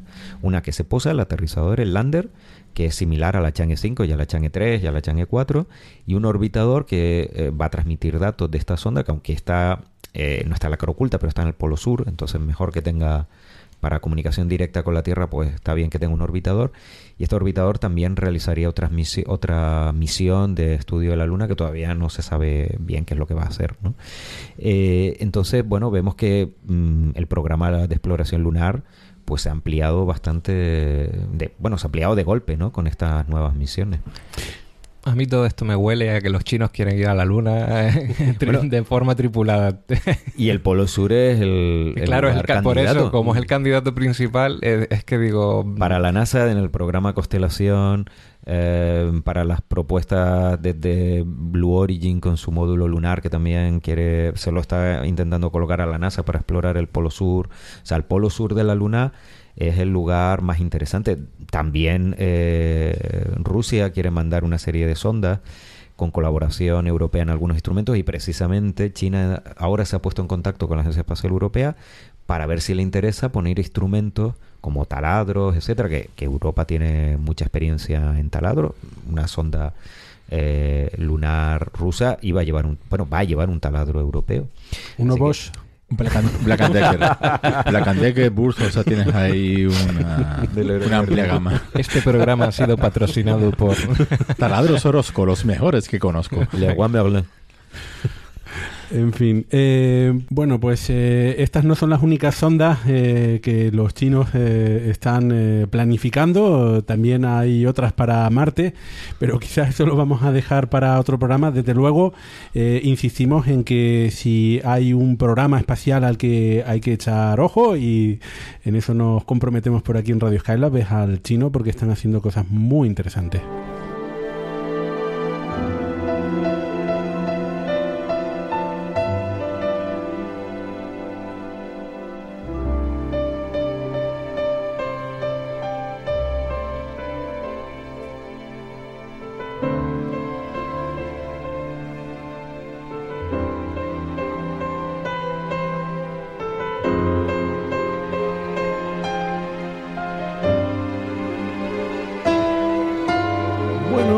Así como quien no quiere la cosa, estamos ya llegando al verano, eh, el solsticio de, verano. Al menos en el hemisferio norte, ¿no? Eh, entonces, hay, un asterismo eh, en el cielo de verano muy conocido en el hemisferio norte, que se trata del asterismo de el Triángulo de Verano, que así se llama, con tres estrellas además bastante brillantes. Víctor, esto, para quien quiera ir de observación, ahora que se pone más o menos mm, templadito en las noches, mm, y además, eh, eso sí, no muy larga, pero ahora se pone bien el cielo para, para, observar y sobre todo también el tiempo libre. Sí, efectivamente, siempre la, la época veraniega es una época que te, que te atrae a, subir a, a, sitios altos o bien alejados de las ciudades y de la contaminación lumínica para disfrutar del espectáculo más grandioso que la naturaleza te puede ofrecer, que es el propio universo. Y el Triángulo de Verano no es una, no es una excepción. En este caso es el rey de, lo, de las noches veraniegas y es un asterismo, que un asterismo no deja de ser, pues es una figura que es fácilmente reconocible en, el cielo, que está formada por estrellas brillantes. No son constelaciones. Las, constelaciones, recordemos a los oyentes, que son una serie de regiones que se han delimitado en el cielo con figuras más o menos reconocibles. y los asterismos son otras figuras que normalmente engloban varias constelaciones, como es el caso del Triángulo de Verano. Y las constelaciones son oficiales y los asterismos no. Exactamente, sí, son. Eh, la Unión Astronómica Internacional no las ha aprobado y Alan Esther tampoco, ¿no? Chubito. Pobre Alan. Pues bueno, el triángulo de verano eh, es un asterismo sencillo porque son tres estrellitas, pero son tres estrellas brillantes y además, bueno, algunas de ellas bastante famosillas. Sí, de hecho, bueno, pues tenemos a, Deneb, que es la, estrella más brillante del signo, que forma uno de los vértices de este triángulo. Tenemos Altair, la estrella más brillante de la constelación del Águila, del Águila que también se ve pues, muy claramente en el cielo. Y tenemos como último vértice, finalizando el triángulo, nada menos que a Vega. A la, Vega. La estrella más brillante de la constelación de Lira. Y, la estrella de Contacto. Efectivamente. Eh, me, refiero a la película Contacto. Eh, a, lo, mejor en algún momento hablamos sobre la película y hacemos un especial sobre ella. Eh, lo curioso de, de, Contacto, ¿no? Es ese. Bueno, se recibe un mensaje eh, de un- una supuesta inteligencia eh, extraterrestre y la estrella desde donde se recibe ese mensaje es justamente Vega. Sí. Y bueno, pues Vega es una de las estrellas más brillantes del cielo y forma parte del Triángulo de Verano. Exactamente. Y luego, bueno, pues como para imaginarse, el triángulo eh, tiene unas dimensiones bastante considerables. De hecho, pues el área que, que engloba el triángulo de verano, pues hay bastantes constelaciones metidas dentro. Aparte de, de Lira, de, del cisne y del águila, también hay otras constelaciones como Vul- eh, Vulpécula, la zorra, Sagita, la flecha, Delfino, el delfín. O sea que hay bastantes cositas que ver por ahí. La zorrilla. Exactamente. Luego, como la Vía Láctea pasa justo por el triángulo de verano, pues como para imaginarse, ahí hay muchísimos objetos Eh, interesantes. sí, que ver. eh, porque quizás la característica principal del eh, eh, cielo eh, nocturno eh, de verano en el hemisferio norte, no hemos yo no he estado en el hemisferio sur, eh, es justamente la Vía Láctea, ¿no? Y sobre todo el centro de, de la Vía Láctea. Estamos hablando de la constelación de Sagitario, eh, también estamos hablando de la constelación de, de Escorpión, ahí tenemos esa- ese centro de, de la Vía Láctea muy brillante y eh, bueno, es una, es una, la Vía Láctea a simple vista es una región del cielo eh, relativamente brillante, que eh, de hecho durante muchísimo tiempo de la historia de la humanidad en realidad no se sabía cuál era su verdadero origen y no fue hasta que Galileo pudo apuntar con su telescopio la Vía Láctea cuando pudo comprobar que realmente se trataba de una región del cielo donde hay muchísimas estrellas que están tan juntitas y son tan débiles que a simple vista se ve como una nebulosa, eh, pero a través de telescopios son estrellas eh, individuales, juntitas, muchas de ellas, muchas de ellas. Sí, y efectivamente eso, pues como estamos mirando hacia la Vía Láctea, pues, como podrán imaginarse, hay muchísimos objetos interesantes que ver en esa región. Eh, y aparte de eh, que nos comentarás algunos de, de esos objetos ahora, eh, pues es el verano con la Vía Láctea es un momento ideal para introducirse en la astrofotografía. Efectivamente. Porque los timelapses, eh, estos vídeos, la, la secuencia de, de vídeos, ah, de, de imágenes del cielo con la Vía Láctea siempre quedan estupendos. Pero para eso hace falta unos cielos oscuros. Hay que irse a lugares sin contaminación luminosa. Desde las ciudades no se puede ver la Vía Láctea porque ya tenemos mucha luz nocturna. Exactamente. Para eso al campo, lo más alejado posible de las luces artificiales.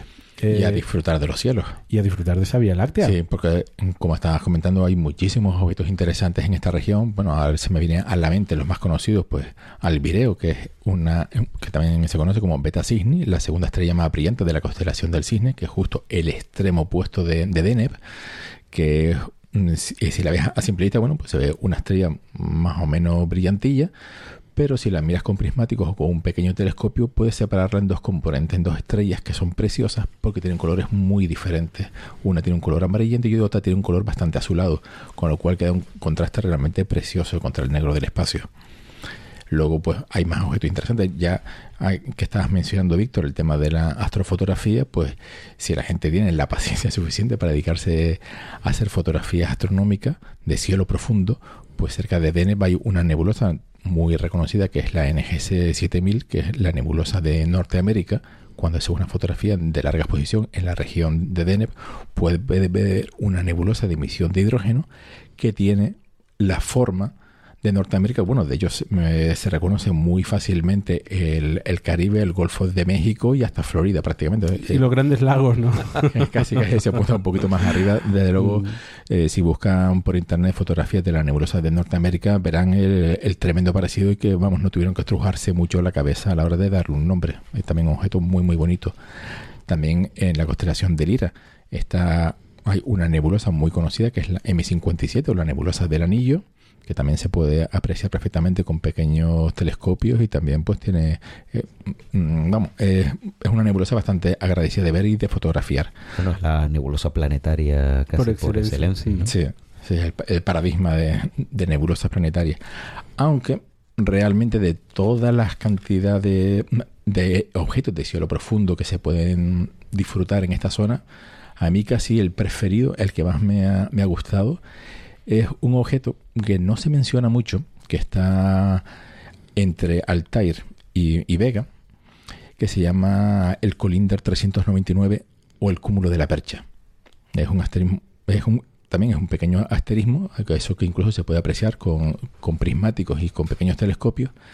Está formado por 10 estrellas, eh, seis de ellas están formando una línea recta y las otras cuatro están justo en medio de estas seis y forman un gancho. Y se ve una percha perfectamente dibujada en el cielo formada por estrellas y es una auténtica preciosidad. A mí me resulta un asterismo súper coqueto de ver. Y es, relativamente fácil de localizar porque habría que trazar una línea imaginaria entre las estrellas de, Vega y Altair. Y entonces más o menos a un tercio de la distancia, si empezamos a contar desde Altair, a un tercio de la distancia entre Altair y Vega, si se pueden observar por ahí con los prismáticos, es relativamente fácil de localizar y muy agradecido a la vista. No, la, la verdad es que eh, el cúmulo de la percha, además en fotografía, queda, queda estupendo. Em, la verdad es que el cielo, el cielo de verano en el hemisferio norte da muchísimo juego con todas esas nebulosas, eh, cúmulos que, hay en, entre Sagitario y, Escorpión. todos esos objetos Messier de los cuales estuvimos hablando por aquí un poquito, pues hay muchísimos de ellos ahora en el cielo nocturno uh, veraniego y, en fin, incluso con prismáticos, no hace falta tener un telescopio, incluso con prismáticos, las noches de verano con un librito que te vaya contando qué objetos te puedes encontrar por ahí. Y o con una app o con una aplicación. Sí, señor. Eh, una app. Es que un librito, casi todo el mundo tiene apps. O sea, un librito es tan analógico, ¿no? Además, el librito de noche es un poco complicado. Es como tan del siglo pasado, ¿viste? No, no, pero la app te permite regular la intensidad y ver el cielo nocturno. Sí, sobre todo. un poco difícil. Y, con, y con realidad aumentada más todavía, ¿no? Que te dice exactamente qué estrella estás viendo, qué objetos puedes ver. Eh, pero bueno, sea como sea la guía del cielo que, estén utilizando, eh, que hay que tener alguna para poder mm, localizar estos objetos, bueno, lo que les decía es que la observación tanto a simple vista, pero mejor aún con unos prismáticos, en verano eh, da mucho juego. es muy, muy, muy, divertida, muy y muy recomendable. Y, como estábamos hablando del, triángulo de verano, estaría bien recordar eh, el nombre de las estrellas, ¿no? De dónde viene. Que Deneb significa la cola, la cola del cisne. Altair viene de Altair, que es la del águila. en realidad significa volador, voladora, pero el águila voladora. Y Vega también es una derivación del árabe que significa el águila caída. Eh, todo el mundo más o menos que conoce la astronomía creo que sabe que la mayor parte de estrellas en el mundo occidental tienen nombres árabes, pero no todo el mundo sabe que realmente esos nombres árabes son traducciones del Almagesto y por lo tanto de Ptolomeo. En realidad son nombres griegos y que son nombres que son muy bonitos, Deneb, Altair, pero que en realidad, ah, como hemos visto eh, en el caso de Deneb, eh, simplemente hacen referencia a la posición de la estrella en la figura, en la silueta imaginaria de la constelación, ¿no? La rodilla, el hombro y que si los traduces a lo mejor no son tan, tan bonitos. Tan evocadores. Pierde, glamour. Claro, pierde glamour. Y que, bueno, y no siempre vienen directamente del árabe, sino que han cambiado mucho como Vega. ¿Quieres decir que a los árabes no les hace gracia los nombres de las estrellas? No, no, no. Quiero decir que eh, mucho, que en árabe actual, en árabe mm. estándar actual, no se entiende el significado mm. eh, original de muchos de, de estos nombres, porque ha cambiado. Bueno, eh, lo cierto es que con todos estos, ah, este asterismo del cielo nocturno, hay, hay, mucha mitología, efectivamente. Y no solamente mitología de la que estamos acostumbrados, esto que nos queda un poco eh, eh, eurocéntrico, ¿no? Estamos hablando del hemisferio norte, estamos hablando de nombres y constelaciones griegas. Bueno, pues culturalmente el cielo es un patrimonio de la humanidad. Cada cultura ha visto reflejados sus propios cuentos, sus propios mitos en, el cielo. Y eso nos da pie para eh, introducir la segunda parte de, este tema, eh, en el que no solamente íbamos a hablar del cielo nocturno, sino, como decíamos, este es un programa un poquito oriental. Y resulta que hay algunas mitologías asociadas al triángulo de verano, al que nosotros llamamos triángulo de verano, eh, preciosas, ¿no? Sí, realmente, bueno, eh, como todos los oyentes sabrán, hay muchísima mitología griega y romana que es la que más nos suena a nosotros, asociada a, no pocas constelaciones y estrellas en el cielo, pero normalmente eh, otras historias, otras leyendas, otras mitologías mm, diferentes a nosotros, pues ya nos suenan un poquito menos. Y la verdad que es una lástima porque nos perdemos historias realmente maravillosas, como esta que, que viene al caso del Triángulo de Verano que vamos a empezar un poquito con ella porque de hecho dos de las protagonistas de, esta leyenda son dos de las estrellas del Triángulo de Verano. Estamos hablando de Vega y de Altair. Entonces en la mitología o, en las leyendas japonesas hay una, una, historia de amor entre estas dos estrellas. Empieza la, la historia pues contando que en una, había una princesa de una belleza excepcional que se llamaba Orihime, que en, en este caso nos estamos refiriendo a la estrella Vega y que se enamoró de, un pastor de, estrellas que se llamaba Hikoboshi, que es la estrella Altair en, el águila. Entonces, Orihime, que también se le conoce en Japón como la princesa tejedora, era la hija del rey Tentei, ya que era una princesa. El rey era el rey Tentei, era el rey celestial, eh, el máximo gobernante de los cielos y de las estrellas. Y ella, pues, mm, era su hija predilecta y era una excepcional tejedora y hacía unas magníficas telas a la orilla del río Amanogawa, que en este caso sería la Vía Láctea. Que Amenogawa en japonés significa el río celeste, el río del cielo. Que para mí es el nombre más bonito de la Vía Láctea.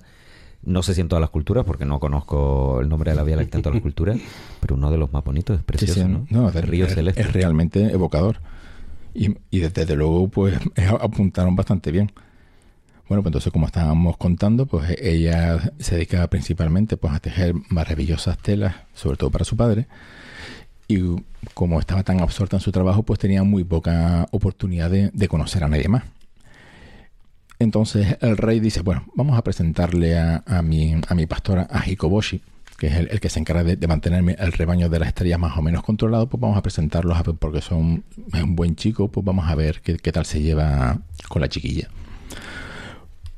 Tal fue el acierto que ambos jóvenes se enamoran locamente nada más conocerse y al poco tiempo pues contraen matrimonio. Como podrán imaginarse, pues la pasión de la juventud hace que tanto Hikoboshi como Orihime abandonen sus tareas, sus obligaciones. Ella deja de, de tejer sus tejidos para el padre, que era un poquito fashion victim y necesitaba estar guapetón. Y Hikoboshi pues descuida un poquito su trabajo y ya, que era el pastor de las estrellas, pues las deja un poquito a su aire, se desparraman por todo el cielo, pues provocando la ira del rey Tentei. Tal es así, bueno, cosas de los dioses, que el, el berrinche mayúsculo que se coge el rey Tentei, pues hace que decida separar a ambos amantes y los separa por el río. Esto, este, este, rey celestial era un poco Zeus también, ¿eh? Sí, sí, bueno, a ver, cosas de los dioses tenía, eran un pelín celosillos y, eh, y primero miraban por lo suyo y ya luego, si acaso, pues ya miraban lo de los demás. En este caso, pues no era una excepción. Mm, Berrinche mayúsculo que se coge al rey y cuando ve todas sus estrellas desperdigadas por el cielo sin ton ni son, separa a los amantes, pone el río Amanogawa entre ellos, en este caso la Vía Láctea, que efectivamente si miran al cielo, pues la Vía Láctea está separando tanto a Altair como a Vega, a, Orihime y a Hikoboshi. Podrán imaginarse nuestros oyentes que la pobre princesa Orihime pues queda completamente desolada al, verse separada de, de su opuesto marido, llora desconsolada, le ruega, le pide, le implora al padre que por favor que, le deje ver a su churri, que no lo ve, que, lo echa muchísimo de menos. Total que el rey pues termina conmoviéndose, pero no del todo, y permite que una noche al año por lo menos, la séptima noche del séptimo mes lunar, ambos amantes puedan volver a, a verse, al menos una vez al año se reúnen. Sí, sí, han hecho sus tareas si han hecho sus tareas, bueno, sobre todo ella, porque las estrellas pues ya se han desperdigado y a ver quién es el guapo que la vuelve a meter en el redil. En este caso pues ya pues ahí el principio de la entropía pues manda y, una vez se ha desperdigado pues malamente lo vas a, volver a ordenar. Y precisamente pues en Japón en esta fecha, en, la séptima noche del séptimo mes lunar, pues se celebra un festival homenajeando el reencuentro de los dos jóvenes amantes que es el festival de Tanabata. Que me parece que por esas fechas el cielo se atenúa lo suficiente o la Vía Láctea se atenúa lo suficiente como para que parezca que en el cielo ambas estrellas se puedan volver a encontrar. Exacto, ya el río parece que no las está separando, entonces pues pueden volver a encontrarse nuevamente y después en Japón el más o menos sobre el 7 de julio se celebra pues el reencuentro de los dos amantes. Bueno, en, en algunas eh, tradiciones eh, realmente hay años en los que no se pueden ver, depende de si ese día eh, señalado está lloviendo o no. Y eh, también eh, hay algunas tradiciones mm, que asocian un papel también no solo a Vega y Altar, sino también a Deneb, que, son unas burracas eh, que hacen de puente en, en el río, ¿no? en, la, en la Vía Láctea. Sí, es que Tanabata es bastante popular en Japón, no en todos los sitios por igual, ¿no? Hay, por lo visto hay sitios que se celebra más que en otros, pero como casi toda la mitología japonesa, no toda, pero mucha, tiene influencia del continente y en este caso de, a través de Corea, de China. Y hay una. En la leyenda del Tanabata viene directamente, en este caso, de China. Lo que pasa es que no me consta eh, que en China se celebre tanto como en Japón. En Japón es bastante más popular. También es verdad que a lo mejor resulta que hay una ciudad, unas cuantas ciudades en China que lo celebran y como China, las provincias tienen tanta población, a lo mejor resulta que ah, no es muy popular y hay 500 millones de personas celebrándolo como locos y nosotros Una aquí... poco popular. Por eso, que hay que... eh, Hay bueno, que relativizar un poco. Hay que matizar eso. Exacto, y que también en China hoy en día, pues sí, como nosotros aquí con Halloween y otras fiestas, oye, pues por pasarlo bien, pues re- resucitamos fiestas, importamos fiestas si hace falta, ¿por qué no? Y en China la leyenda efectivamente eh, es parecida, lo que los nombres son distintos, y es la princesa Junyu, que es la... eh, bueno, el, nombre significa es más o menos lo mismo, y el pastor Niao Lang, que bueno, significa pastor. de hecho, Hikoboshi es también estrella pastor, así que los nombres realmente es lo mismo. Y lo que tú decías del puente de Urracas, que es una, eso sí que es chino, eh, y el puente de Urracas se dice en chino Chue Chiao, que es igual que el satélite que manda, que acabamos de hablar de él, el satélite que mandó China como puente de comunicaciones, en este caso no entre eh, Altair y Vega, sino Mm, entre la Chang'e Chang'e. 4 y la Tierra, pero le pusieron este nombre de, relacionado con la misma leyenda. Ah, qué bonito. Y además el, el origen chino de, esta tradición, de, esta, de este mito, ah, recibe el nombre de eh, Kishi, eh, la noche de los siete. Sí, en chino es Chishi, que realmente es lo mismo que Tanabata. O sea, son los mismos caracteres. Eh, muchísimas palabras del japonés vienen del chino. Lo que pasa es que se pronuncian distintos. El- para aquellos que no lo sepan, el chino y el japonés son idiomas tan diferentes. Eh, bueno, realmente son más diferentes, iba a decir el ruso y el español, pero son más diferentes que el ruso y el español porque son de familias lingüísticas que no tienen nada que ver. Pero eh, los japoneses cogieron mucho vocabulario de China y lo pronuncian a su manera. Para complicar las cosas, los caracteres, los kanji japoneses, que en, China son hanzi, eh, los ideogramas se pronuncian de forma distinta en Japón. eh, suelen tener una lectura japonesa y una lectura china. Y la lectura china mm, no tiene nada que ver cómo se pronuncia en chino, en mandarín hoy en día. Así que la cosa es bastante complicada. Pero en cualquier caso, los caracteres de Tanabate y de Chishi son los mismos. Bueno, eh, la parte que tra- tradicional era que esto se celebra el séptimo día del séptimo mes, pero eh, según un calendario lunisolar. Eh, eh, entonces, en, en algunos sitios he encontrado que esto en Japón en estos momentos se celebra el 7 de julio. O sea que básicamente eh, la noche de los 7 es el Tanabata, viene a ser los Sanfermines chinos, o eh, perdón, los japoneses, ¿no? Pues mira, buena analogía.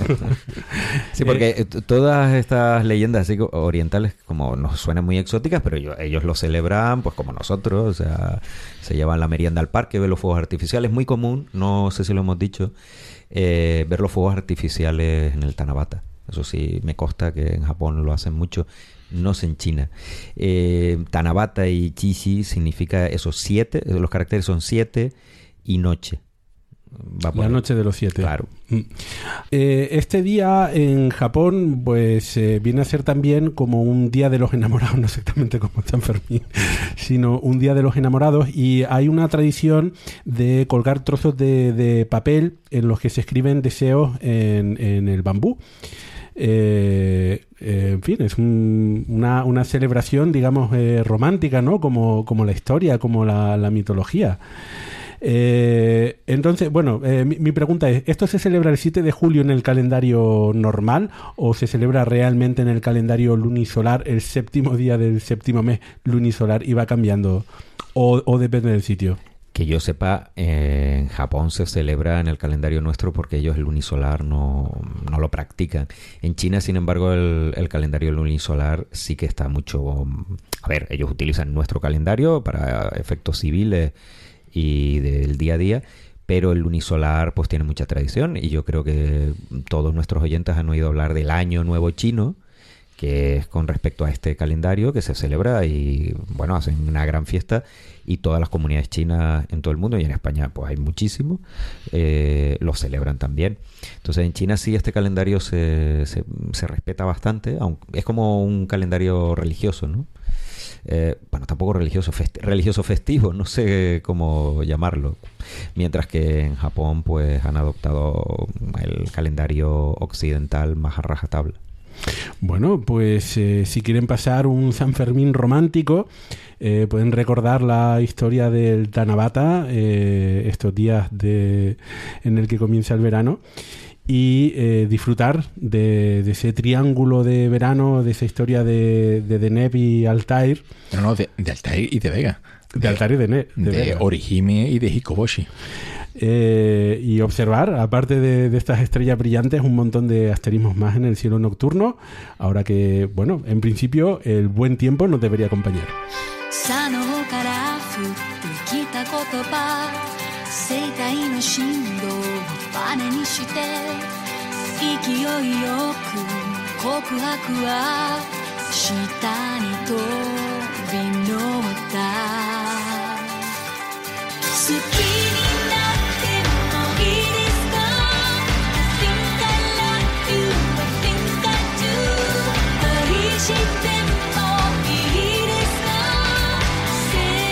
Llegamos a la sección de recomendaciones, que es el momento que tenemos para descubrir nuevos contenidos, bien sean libros, documentales, canales de YouTube, podcast, etcétera. Y vamos a empezar por eh, Víctor Manchado. A ver, ¿qué nos recomienda esta semana? Pues esta semana voy a recomendar un, un clásico de la, de la divulgación de la ciencia, que es un libro de, de Isaac Asimov. Está, hay que avisar primero que está bastante desactualizado, que tengo aquí a Muy mi. Están aquí mis compañeros criticándome, diciendo que es un, un pequeño adendum de- del código de Hammurabi del siglo XVIII a.C., pero no, este es un poquito posterior. El libro se llama El electrón es zurdo y otros ensayos científicos. Es una recopilación de unos cuantos escritos científicos, unos cuantos artículos científicos escritos por Isaac Asimov, que si bien es cierto, están bastante desactualizados, pero sin embargo el estilo y la prosa de Isaac Asimov siempre es muy, muy, muy recomendable y eh, es una lectura bastante entretenida. Si es Asimov, no te puedes equivocar. Sí, ahí acierta fijo. Eh, otra cosa que, en donde se puede encontrar el libro. Eh, de todas formas, a mí me ha sorprendido porque El- buscando, buscando en, en Amazon eh, hay muchísimos libros de Asimov que se están publicando eh, todavía, ¿no? Que hay re- reediciones relativamente actuales.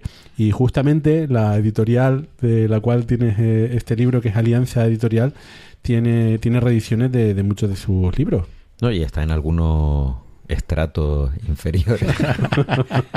Muy inferiores, geológicos. En el Triásico por ahí te puedes Sí, no, encontrar en- copias en- todavía, ¿no?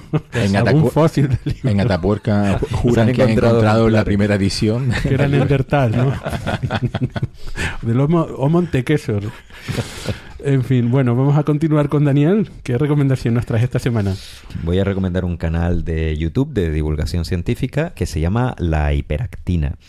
Eh, va de divulgación y biomedicina. Por ahora solo tiene tres vídeos, pero promete. Y la verdad es que, bueno, es una chica que se llama así en YouTube, La Hiperactina.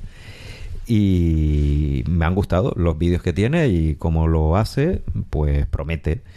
Y bueno, es una, una chica que también pueden encontrar en las redes sociales, así que eh, bueno, búsquenla en YouTube, la hiperactina, y suscríbanse. Muy bien.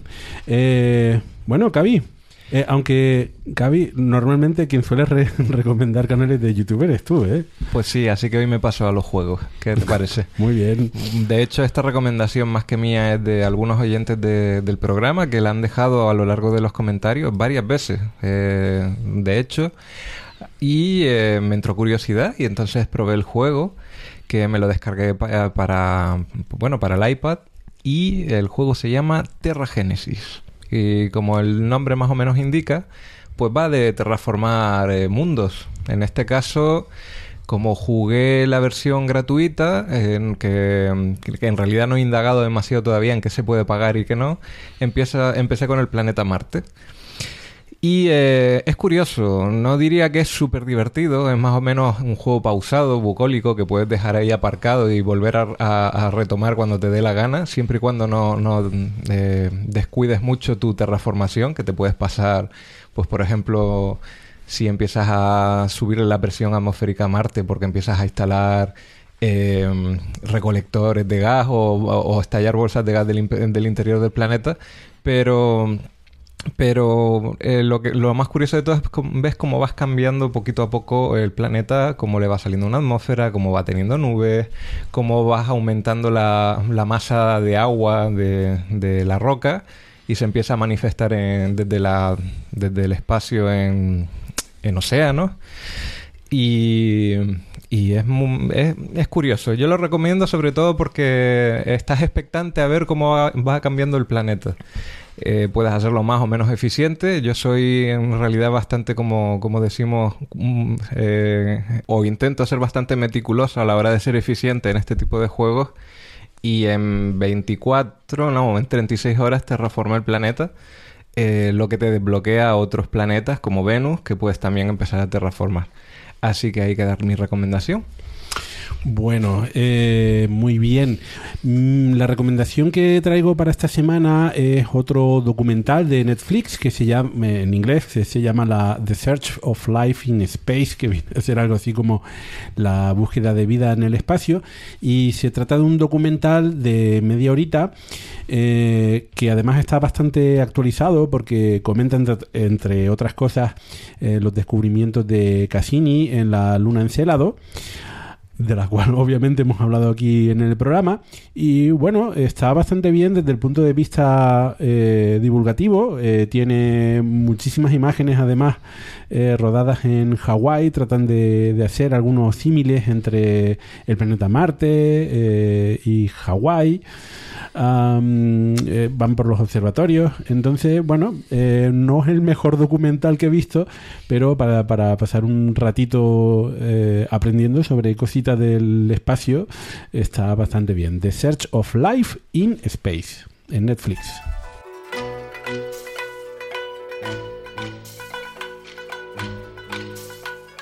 Seichen, eh, con esto llegamos al final del programa número 55 de Radio Skylab. Eh, nos toca hacer la ronda de despedida. Víctor Manchado, Bueno, pues muchísimas gracias a todos por seguirnos. Nos vemos en la próxima órbita. Daniel Marín, Hasta la próxima, muchas gracias por estar ahí. eh, Bueno, eh, nos vemos en el próximo programa. y Víctor Ruiz. Eh, desde este micrófono se despide hasta el programa número 56. Volvemos dentro de poquito. No se marchen. Hasta luego.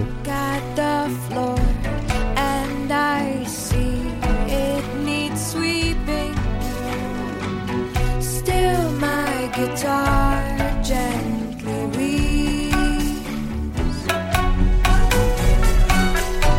I don't know why nobody told you how to unfold your